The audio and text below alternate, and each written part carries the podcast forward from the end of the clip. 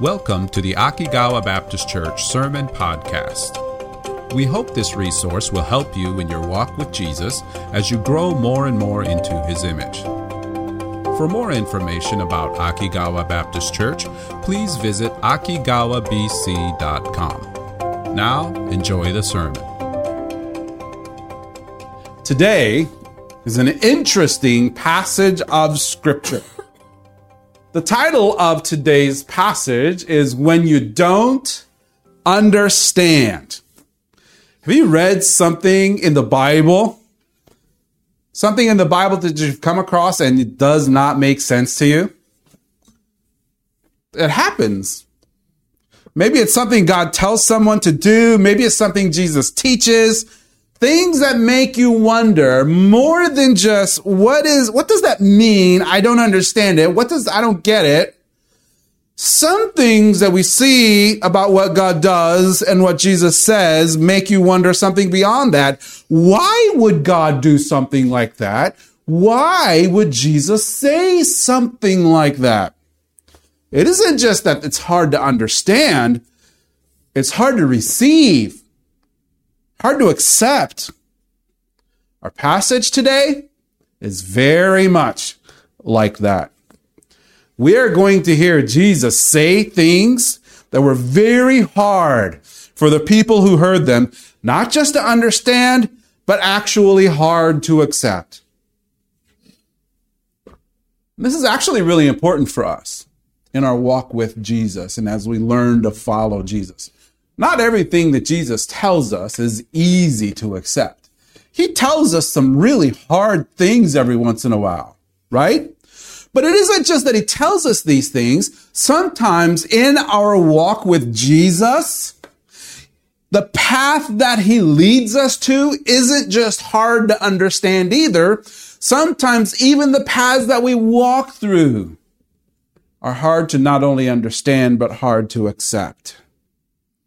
And these very questions may come to our mind, not just what does this path that Jesus has me walking to, what does this path mean? It may even go beyond that to why. Why does Jesus make me walk this path as I follow him? This is hard. I don't like it. I don't want to go on it. And how we respond to the path that Jesus leads us in is actually really similar to how we respond to the words Jesus says in Scripture. And today, we're going to look at what Jesus says. We're going to look at what it means. And finally, we're going to look at the responses of different people who heard what Jesus said. And then we're going to see how that applies to our lives as we follow Jesus. The passage we're going to look at is a pretty long passage. So, unfortunately, I'm not going to be able to look at all of the verses in detail, but we'll get a pretty good understanding of what is going on. It continues the story that we've been reading over these last couple of weeks of Jesus' conversation with a group of people who followed Jesus after having enjoying the feeding of the 5,000. They ate bread, they enjoyed it, and they looked hard for Jesus. They found him and said, we'd love a little bit more bread. Jesus responds, you don't need bread, physical bread. You need spiritual bread. And here we have a contest, a conversational contest between the people who constantly try to bring Jesus, bring the conversation to physical, the physical aspect. We want bread to Jesus, constantly bringing the conversation to the spiritual you don't need physical bread. You need spiritual bread, eternal life. And that is what I'm trying to give you. So this constant back and forth. I'm giving you physical bread. We are, I'm giving you spiritual bread. We want physical bread. This constant, constant battle back and forth. And we see it again a little bit more this week. John chapter 6, we're going to look at verses 47 through 69. Verse 47, we're going to read through verse 50 starting out. John chapter 6, 47. Jesus says, Verily, verily, I say unto you, he that believeth on me hath everlasting life. If you believe on me, you have everlasting life. I am that bread of life. Verse 49. Your fathers did, die, did eat manna in the wilderness and are dead. But verse 50, this is the bread which cometh down from heaven that a man may eat thereof and not die.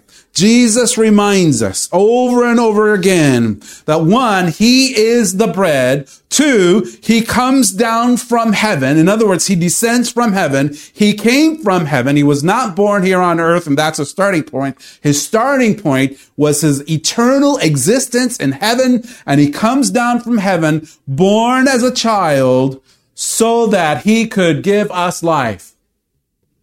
And if a person believes in Jesus, puts his faith on Jesus, and we saw it earlier in the passage, he says, if you come to me, if you believe on me, you will never hunger and you will never thirst. This is Jesus saying, I am your source of life. You come to me, you get that life. This is Jesus's conversation, right? One of the interesting things that we saw last week Last week, we saw the conversation of Jesus and the Father working behind the scenes. Remember, we were similar. We connected it to like a movie, a behind the scenes aspect of, of the movie and how also God the Father and God the Son work behind the scenes to provide and to prepare our salvation. He's, this is actually a very, there's a deep connection to what we're going to learn today to how God works behind the scenes in areas that we may not even be able to see. And Jesus tells them once again that he is the bread of life. And the bread he gives is not physical bread. That's not it at all. That's not the main bread that Jesus gives. It's not like the food, that physical bread that people ate and still ended up dying like in Moses' day. Remember when they came to Jesus, they asked Jesus, Hey, we sure would like a sign. You remember that sign where God used Moses to feed the children of Israel for 40 years? We'd love to see that again. And Jesus is like, they ate that, but they still died. They weren't satisfied. They had to eat it literally every day. And so this is Jesus reminding them of that. And he says, whoever eats the bread Jesus gives will have life that goes beyond death. Jesus has already told us a few times how that life goes beyond death. How does it go beyond death? He says, do you remember? I think he said it already like three or four times. He says, in the last day, I will raise them up. I will raise them up. Jesus says, one day I will raise up everyone who puts their faith in me which means that the story isn't done yet. The movie is not over. We're still smack dab in the middle of the story of redemption. We are a part of this story. This is us learning and listening about who Jesus is. Now we come to a point where Jesus is about to tell them what he has to do in order to give them that bread. He's going to tell them what he has to go through in order to make the spiritual bread available to them. And this is where it starts to get really interesting. Jesus says this in verse 51. I am the living bread which came down from heaven. If any man eat of this bread, he shall live forever. Stop right here. Go back. Oh, oh, oh, oh, stop right there. Go back up to verse 51 if you can, the very top part of it.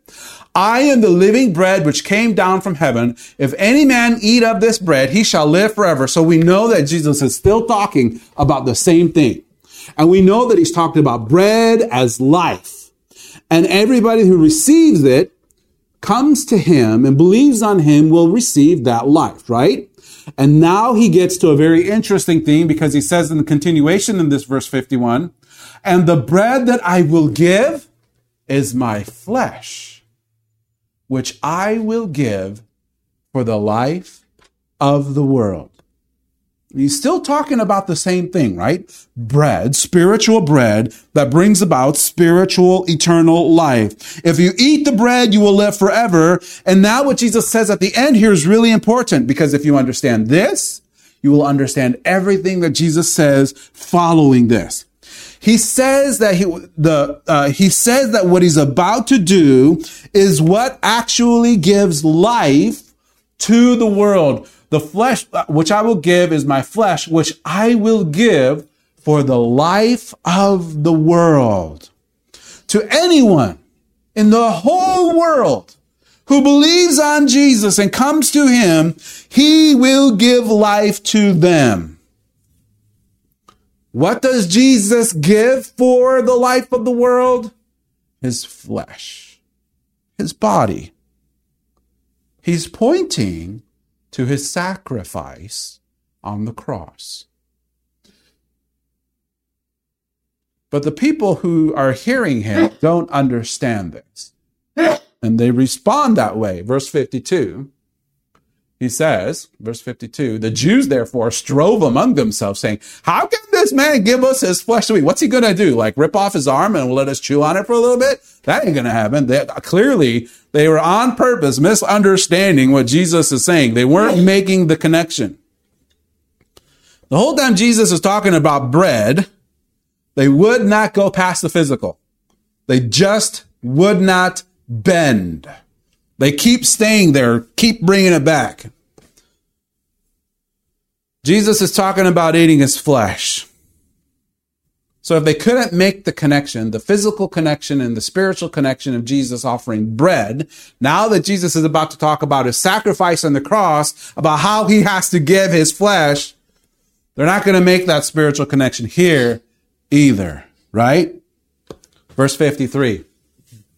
Then Jesus said unto him, said unto them, Verily, verily, I say unto you, except ye eat the flesh of the Son of Man and drink his blood, ye have no life in you. You don't have any life in you unless you eat the flesh and drink the blood.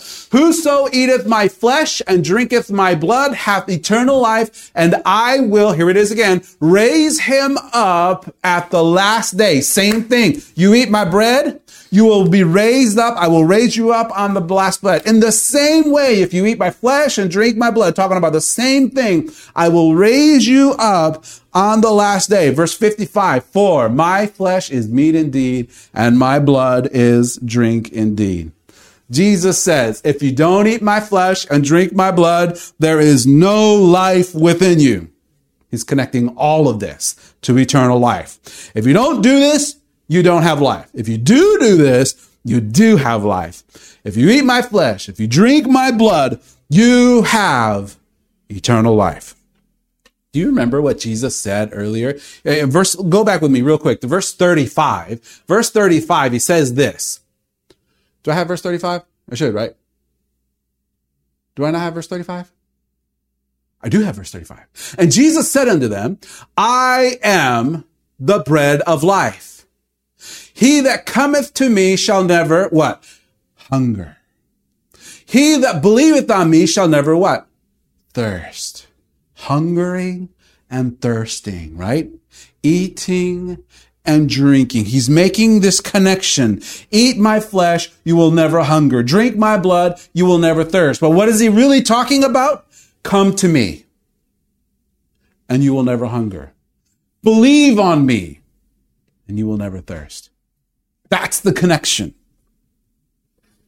Verse 47, he says this Verily, verily, I say unto you, he that believeth on me hath everlasting life. Jesus is directly connecting what he's saying about eternal life. Eating and drinking is like coming to him and believing on him. But why in the world does Jesus use flesh and blood? I mean, Jesus uses a bunch of really good illustrations, but this one's kind of like a little bit off the wall, a little bit, don't you think? Like, he's telling these people, you got to eat my flesh, you got to drink my blood, or else you're not going to have eternal life. What's he pointing to? The interesting thing is that the people he's talking to should have known because it was something that they experienced on a consistent daily basis. Sacrifice. An offering of an animal for the forgiveness of sins. The flesh is sacrificed. The blood is uh, poured out. It's and he's and the Bible talks about without the shedding of blood, there is no remission of sins.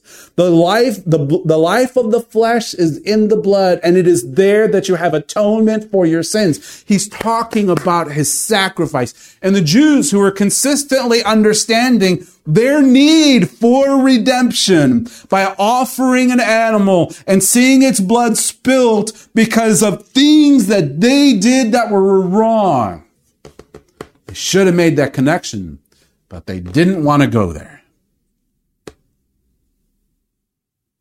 Jesus is talking about sacrifice. He's pointing to the part that he has, his part in giving us life. You know, when you eat bread, a baker has a response, has part of it, right? He has to make the bread. He has to provide the bread, make the bread possible, right? In the same context, flesh and blood is talking about his part in giving us his life. He's not talking about chopping off his arm and making you eat it. He's talking about the Jewish sacrifice for atonement for sins. Jesus is describing what he's going to do on the cross. In order to give us life, Jesus has to lay down his life. He has to shed his blood on the cross. And then he uses eating and drinking to describe your part in receiving the life that Jesus gives. He uses the, the flesh and blood to describe his part, and he says, eat and drink to describe your part of it. Think about coming to a meal. Did you know that you can come to one of the best meals ever and still walk away from that meal being hungry unsatisfied, your stomach growling, your, your throat parched.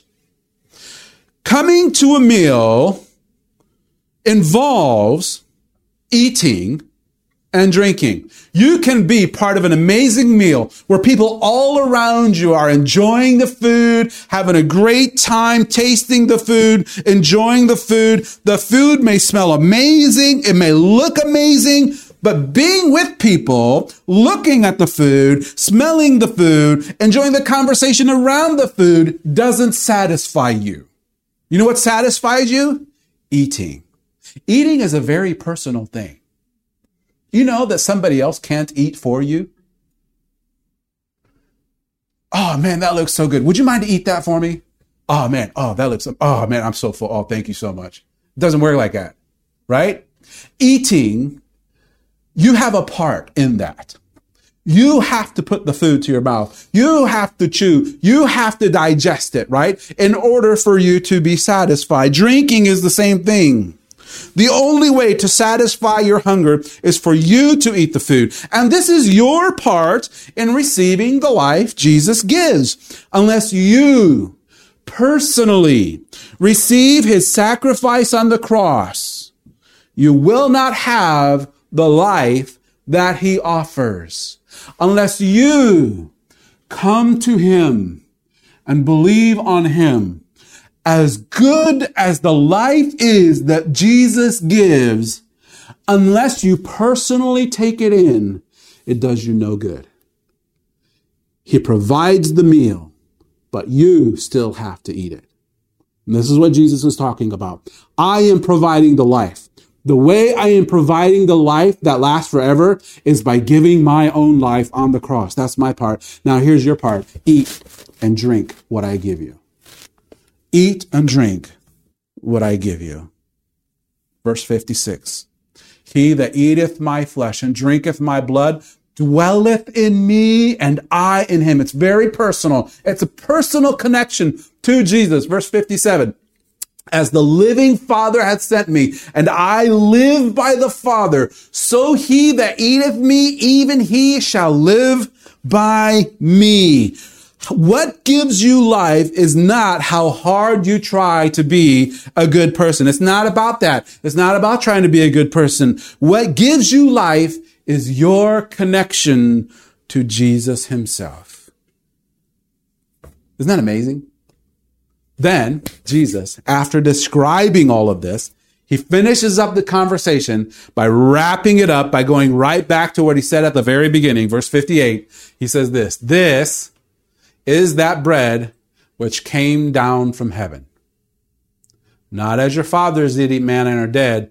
He that eateth of this bread shall live forever. It's all connected.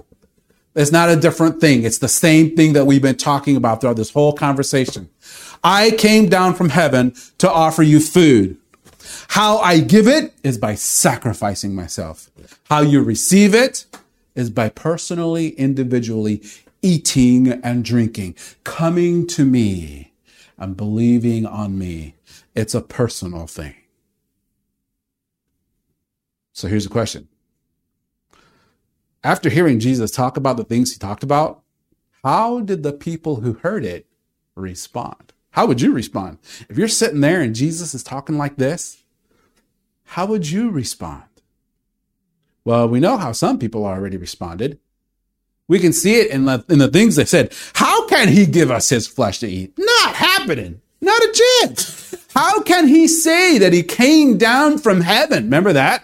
Remember when they said that? How can he give us his flesh to eat? How can he say he came down from heaven? Some people rejected Jesus without even trying to understand him. They're like, eh, it ain't worth it. I'm done. I'm out of here. Some people didn't even try. Some people tried. Some people, and it's really interesting. If you go to verse 60, it's really interesting. Many, therefore, of his disciples, when they heard this, said, This isn't hard saying. Who can hear it? Not all of them were people who weren't even willing to give Jesus the time of day. Some of them were his disciples people who followed Jesus. When we say disciples, we're talking about people who saw and followed Jesus. But they followed him for all different kinds of reasons. And this is really important to understand. Some people, some disciples followed Jesus because they believed, they saw that he was the Messiah, the Son of God who came to redeem them from their sins. They saw Jesus as the Messiah. They saw Jesus as the Son of God, and they saw their need for Him. But not everybody. Not everyone. Some follow Jesus just because it was really exciting to see His miracles. Man, did you see the miracle Jesus did the other day? That's really cool. It's like somebody saying, did you see that like I don't know, I can't think of any like uh like I, I think of Michael Jordan, but obviously not everybody thinks of Michael Jordan. Like, do you remember did you see that dunk LeBron James did the other day? Oh, that's amazing. They're like that's like basically like he's just like a sports hero, only he's like a miracle hero, you know, that kind of thing. oh man. That the way he did the bread the other day was so amazing. It was really cool. I put it on Instagram. You should check it out. You know, that kind of stuff, right? He was really, it, it was amazing. It was fun to see the things he did. And that's why they followed him. Some followed him because they thought he would free them from the Romans. Jerusalem was in captivity. The Romans were their oppressors. And so they wanted to be free from them. They figured this is the guy who's going to do it. Finally, we can be free. So they followed him for the purpose of being free from their enemy. Some followed him, like the people we see here, for food. They figured if Jesus was their king, they wouldn't have to work. He would give them food every day. And it would be a nice, easy life to follow Jesus. Jesus will make my life better. And that's why they followed him because they were tired of a hard life and they wanted an easier life. And so they figured this way to have an easier life is following Jesus. So I'll go ahead and follow him for that. I think that's a good call. Life will be better. This is really important for us to think about because it forces us to ask ourselves the question wait, why am I following Jesus? Is it simply to get out of a difficult situation in life? Is it because I think my life here on earth will be better because I follow Jesus? Is it because I think he will free me from some difficulty in my life? Is he just a really cool person and I really want to know more about him? There's all different kinds of reasons we can choose to follow Jesus. And that's really important because the answer to that will determine how we respond when Jesus says or does something that we don't understand. What do you do when Jesus does something different than what you expect or what you want? What if Jesus tells you something you don't want to hear? What if Jesus forces you on a path you don't want to walk. This is literally what Jesus is doing in this conversation. He's challenging them to see him differently than they want to. He tells them he was something more than they wanted him to be. You want me to just be a provider of your food, but that's not who I am. I'm something more. You want me to be a rescuer from your oppressors, but I'm not. I'm something more. You want me to give you a life of comfort, but that's not why I came. I came for something more. I'm not here to give you food just to do miracles, just to free you from the Romans. I'm here to give you life. And I'm giving you that life by laying down my own life. And in order for you to have the life that I offer, you must come to me and you must put your trust in me. It wasn't what they wanted Jesus to be. And so they responded. His, the disciples who were following him, he had a lot of different disciples. Some of them choose to respond to it by walking away. Look at verse 66. From that time, many of his disciples went back and walked no more with him. They turned away. When Jesus' words became hard, they stopped walking with him. They rejected the life Jesus offered because they would not receive it in the way he offered it. Simply put, what they wanted, Jesus would not give. What Jesus offered, they would not receive. But there were others who responded differently than them. Verse 67. Then Jesus said to the twelve, Will ye also go away? You guys aren't going away too, are you? Are you guys going to go away too? Come on. Seriously? Please don't. Then Simon Peter answered him, Lord, to whom shall we go? Thou hast the words of eternal life. Where are we going to go? You're the only one that's got the words of eternal life. We're not going anywhere. Verse 70. And we believe, we don't just believe, we are sure that thou art that Christ, the Son of the living God. This is really important to understand because they probably didn't understand the words Jesus was saying either. They weren't like, "Oh, we know what he's talking about." You know what he's talking about? Yeah, I totally know what he's talking about. You know what you do? Yeah. Oh, yeah. This is gonna. Oh, they're gonna freak out when they hear this one. They didn't do that. They had no idea what Jesus was talking about. He hadn't died on the cross yet. He hasn't explained what this means. So they're literally hearing it without Jesus explaining to us, hey guys, what I'm actually talking about is this. They're hard words, not just for everyone else. They're hard words for the disciples too. Especially when Jesus says this and all these people walk away from him. Like everybody leaves and it's just like Jesus and the 12 and it's like, what are you guys, you guys going to walk away too? I'm sure part of them were thinking, man, Jesus uses a lot of really good illustrations in his sermons, but this one was probably not one of them. This one, I think he kind of, eh, I've heard better. you know what I mean? Especially when everybody else leaves him. But you know what's interesting? As hard as it is for them to hear the words of Jesus, they also know who Jesus is. And who he is helps them to understand that even though there are times when they don't understand what Jesus says, they can still follow him. They know that what he has is the truth and they trust him. Where else are we going to go, Jesus? You are the one who has the words of eternal life. No one else does. We're confident. We know that who you are that you are really who you say you are, the Christ, the Messiah, the Son of the living God. Why would we turn away from you just because what you say is hard? Right? They haven't experienced the cross yet. They haven't experienced his resurrection yet. These are things that they don't know. They're in the middle of the story. They don't know how things are going to turn out. They don't understand why Jesus says what he says. All they know is that Jesus is the Son of God. He really is the Messiah. He is the one who gives life. And even when he says things that they don't understand and that are hard to accept, they still trust him.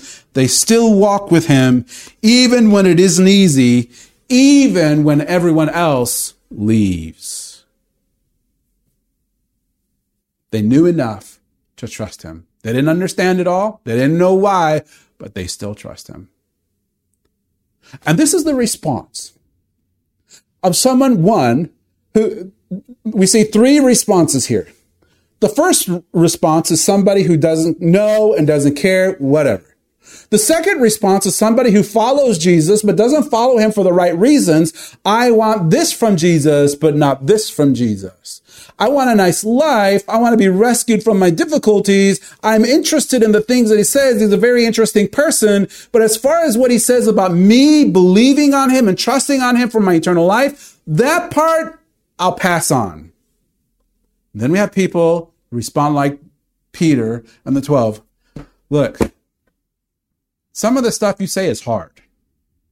Some of the things you have us to do are actually very, very difficult. Like making us go out in the middle of the Sea of Galilee in the middle of the storm. But you made us do that, and then we understood who you were when you walked on the water to us. Not everything that you make us do is easy. Uh, it's hard time. There are hard times. But we know who you are. This is a lot like how we respond to Jesus. You know, Jesus gets you through, has you go through very difficult parts of your path in life. Not every part of your path is roses and daisies and pretty birds or birds singing pr- quiet beautifully in the, in the trees. Sometimes the path is rugged, rocky, scary, full of cracks. You don't know where this path leads. You don't know where you're going to end up, but you know Jesus has put you on this path and you know that Jesus is walking with you on the path. And sometimes it feels like it's just you and him. There are times where you don't know how all of what you're going through is connected to his great plan. There are times you do not know how it's going to turn out. But like the disciples, you know who Jesus is. You know who Jesus is. And that's enough. And that helps you to walk with him on the hard paths. This is really important for our understanding of who Jesus is. Jesus isn't always who you want him to be, but he is always who you need him to be your Savior, your Redeemer, the one who will give you life that goes beyond the measly 70, 80, 90 years that we have here on earth. He gives you life that goes forever and ever and ever. And so, while he puts us on this path to teach us how to trust him as one who follows him. Remember that. Remember who he is and don't base who he is only on what he does. Remember to base what he does on who he is. Does that make sense to you? Because there are times when you're not going to understand what he does. There are times when you don't, you can't figure out what he's saying. It's like, I don't get this. I don't just understand it. This is hard. You're in the middle of a story. Don't give up on Jesus until you wait till the very end. Right?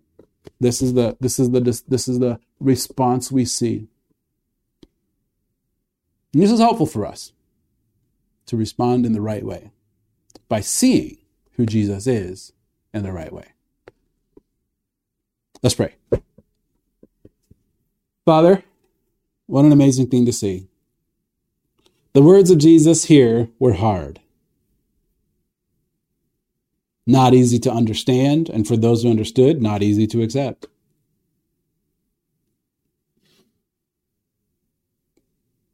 Father, we see over and over and over again Jesus describing himself as God the Son, the one through whom we have life. Father, help us to come to him.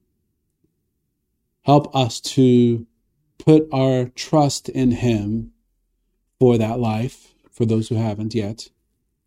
And for those who have, Help us to see that you are the Son of God, the Messiah, the King of Kings, the Lord of Lords. You have all things in your control, even when we can't see it sometimes. Help us to be reminded of who you are when we can't understand what you do and how you work. And through that, help us to go through the hard paths. Help us to go through the hard times. In Jesus' name, amen.